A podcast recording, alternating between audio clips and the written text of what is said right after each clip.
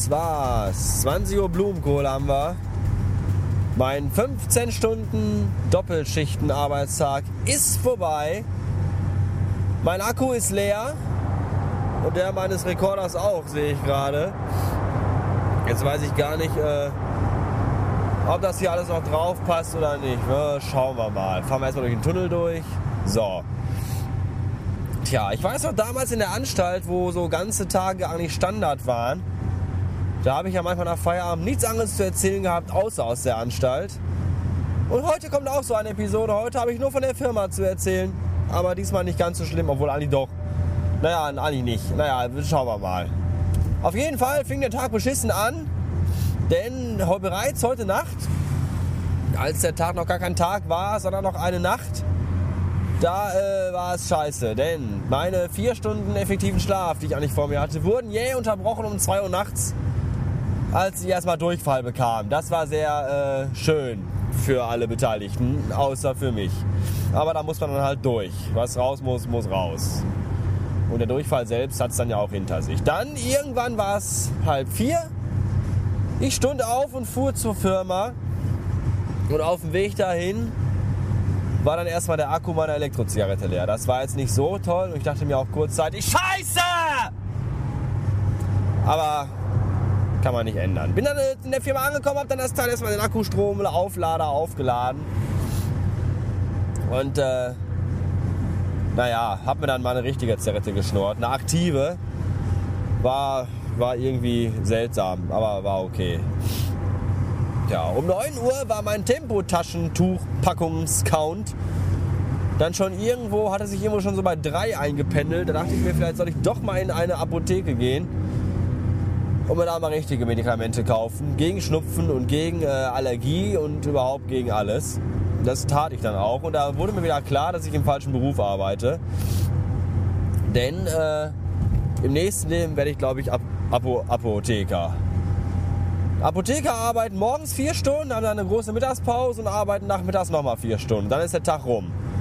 Und mittwochs nachmittags und Samstagnachmittag haben sie frei. Das ist total gut. Was muss man können, um Apotheker zu sein? Ich habe keine Ahnung. Muss ich da auch studieren oder reicht da nur irgendwie, wenn ich immer die Apothekenumschau lese und das irgendwie nachweisen kann? Vielleicht sollte ich mir die ab heute immer lesen und mir dann von meinem Apotheker abstempeln lassen und in zehn Jahren bin ich dann auch Apotheker. Das äh, gilt es herauszufinden. Auf jeden Fall habe ich jetzt Tabletten, die dann in meinem Körper dafür sorgen, dass äh, Bazillen und Viren äh, vernichtet werden. Hoffentlich. Ja, um Bazillen- und Keimvernichtung geht es auch in zwei Wochen bei uns im Laden.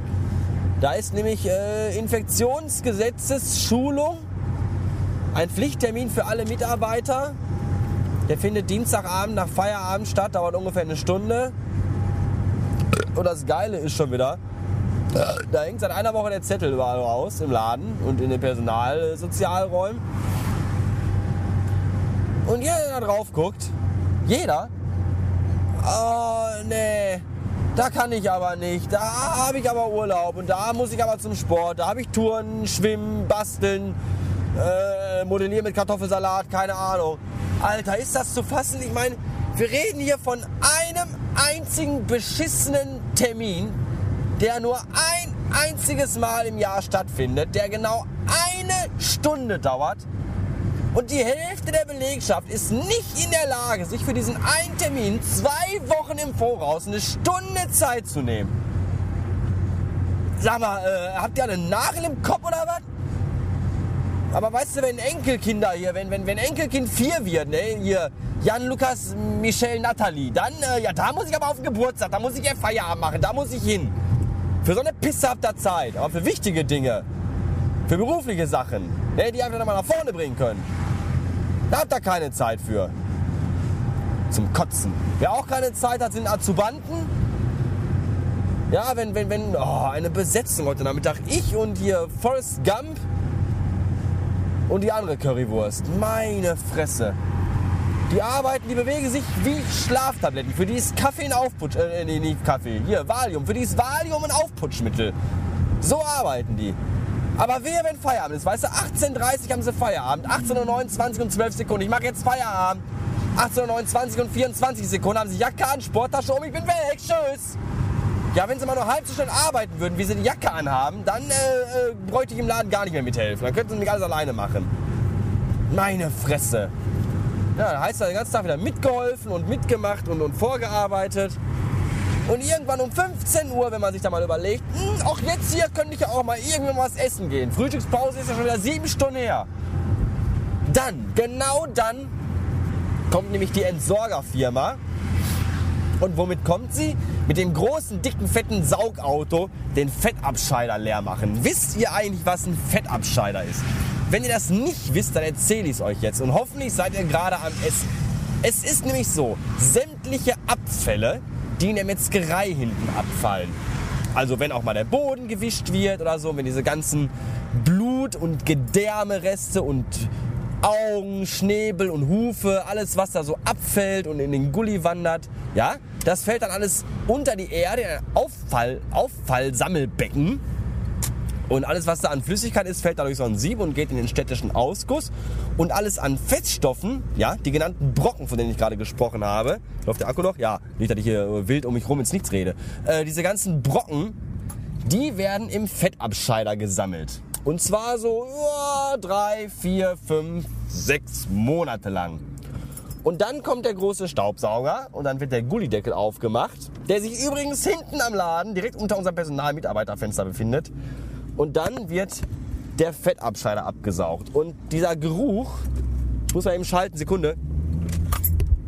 Und dieser Geruch, der da dann hochkommt, oh no, sag ich dann nur, der ist äh, überhaupt gar nicht gut. Und wenn man dann hinten sitzt und gerne was essen möchte, da vergeht einem nicht nur der Appetit, nein, da vergeht einem auch so ein bisschen die pure Lust am Leben, das kann ich euch sagen. Aber lustig immer wieder dann doch, wenn man dann wieder aufgeheitert wird von lustigen Leuten bei Twitter. Ja? Heute Mittag hatte ich nämlich mal wieder einen Anfall von Flimmer, Skotum. Davon erzählte ich euch schon mal. Es ist dann, wenn man irgendwie so, so ein Flimmern in den Augen bekommt, das so eine halbe Stunde anhält und das den ähm, habe ich hier was verstellt hier? Nein, das den, äh, wie heißt denn das hier? Das Blickfeld einschränkt auf die Größe von einem ja, 5-Mark-Stück ungefähr. Das dauert so eine halbe Stunde, ist extrem nervig und macht es halt extrem schwer, so Texte zu lesen und so auf kleine Dinge zu achten. Ja, und wenn ich wieder. Und dann habe ich geschrieben, oh nee, hier schon wieder Flimmerskotum.